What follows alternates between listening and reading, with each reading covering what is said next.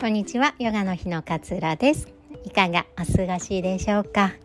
え今日は思考と感じることのバランスというお話をシェアしたいなというふうに思います、まあ、思考っていうのはこう自分の考えですよね、えー、自分の考えとかうーん心の中で思っていることとかだと思うんですけれどもこの思考ってね 時に自分を邪魔したりしませんか？時には自分のこう支え根源になってくれる時もあるんだけれども時にはすごくこう思考にがんじがらめになってしまって考えが止まらなくなってしまったりそれによってこう前に進めなくなってしまってうみたいなことを経験された方も多いんじゃないのかなっていうふうに思うんです。特にね病気の宣告をされた時ってめちゃくちゃ思考が頭を駆け巡ったと思うんですよ。どうしてがんだったんだろうとかどうして私ががんになってしまったんだろうとか、まあ、何がいけなかったんだろうとかこれからどうなっていくんだろうどんな治療を受けなければならないんだろう仕事はできるのかな家族に迷惑はかけないのかなってもうダダダダダダダッといろいろな思考が頭の中に溢れてきては繰り返して繰り返して繰り返してもうよくわかんないよ もう頭パンパンだよもうどうにかしてよっていうような気持ちになったんじゃないのかなっていうふうに思うんですよね。でこの思考って頭の中をすごくこう占拠するんですよね。でも別に考えることが悪いわけではないんですよ。私たちもちっちゃい頃からよく考えなさいよとか あなたもっとしっかり考えてよとかって言われてきたから考えることがもうデフォルテのようにこう癖づけになっているんですけれどもこの考えが止まらないことっていうのが自分をこう苦しめていくんですよね。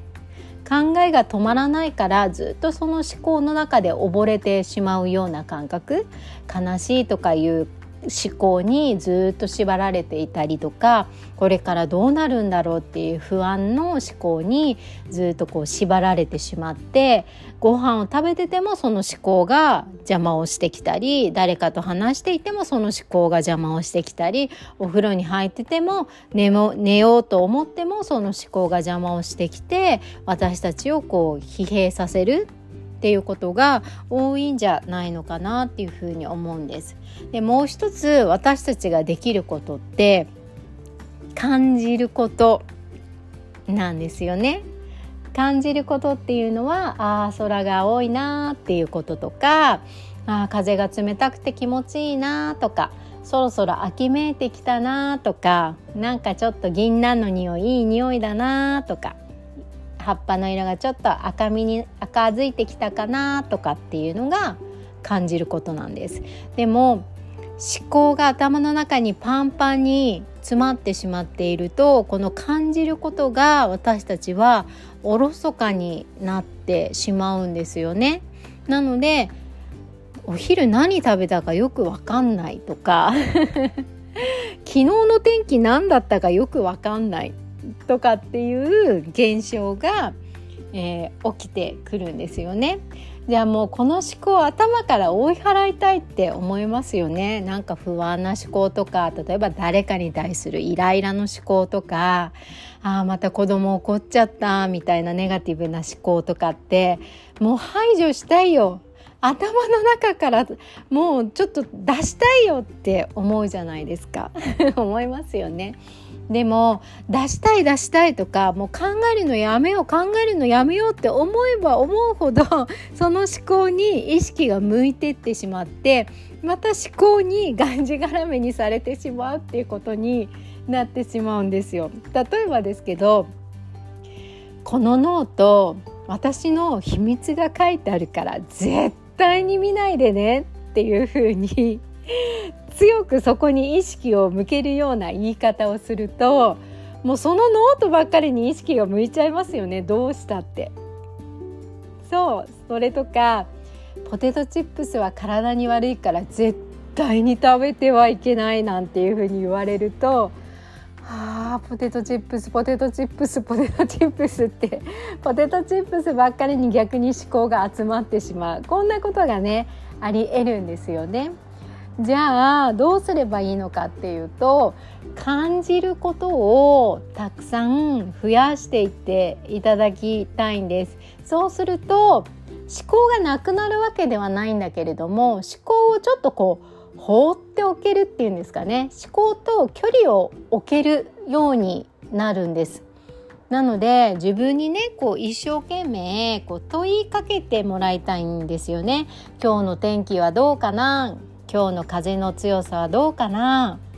今日の風の匂いはどうかなっていうこととか何でもいいです。例えばもし今座っていたとしたら今日この椅子とね接着しているお尻の感覚ってどうかなとかって考えてみたり足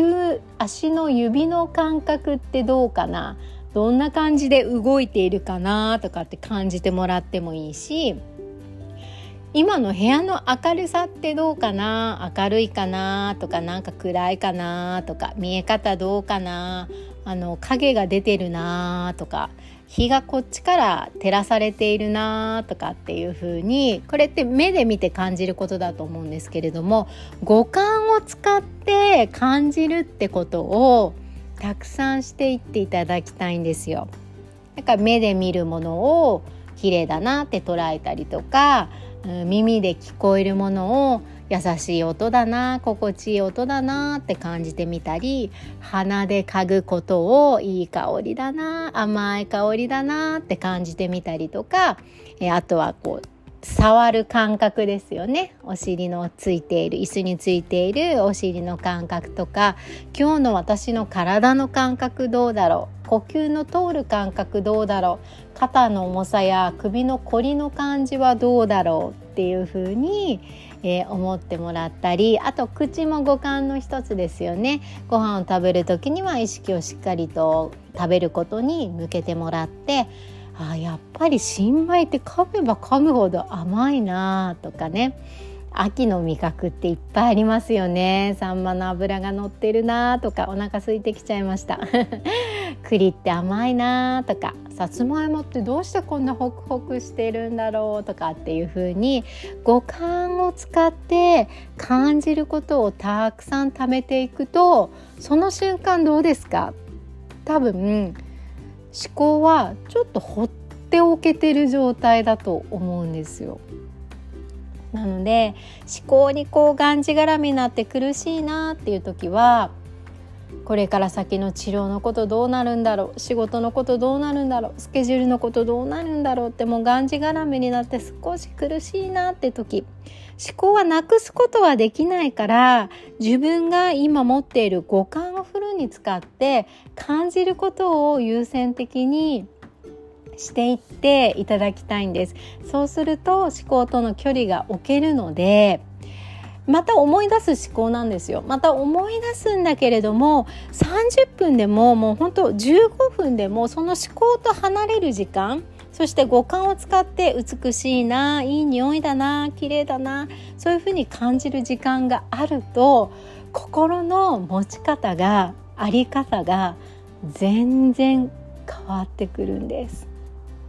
なんでね是非ちょっと思考に感じがらめになっちゃって苦しいななんて思っている方は、えー、そのことをね思い出してやってみていただけたら嬉しいななんていうふうに思っております。えっと、10月15日にアイルベーダーの基礎講座っていうねあの新しい講座をやろうと思っているんですけれどもアイルベーダーベーダーって 五感のケア五感から感じることをすごく大切にするので五感のケアっていう、まあ、目のケアとか鼻のケアとか口のケアとかね耳のケアとか触るケアとかっていうのをすごく大切にしている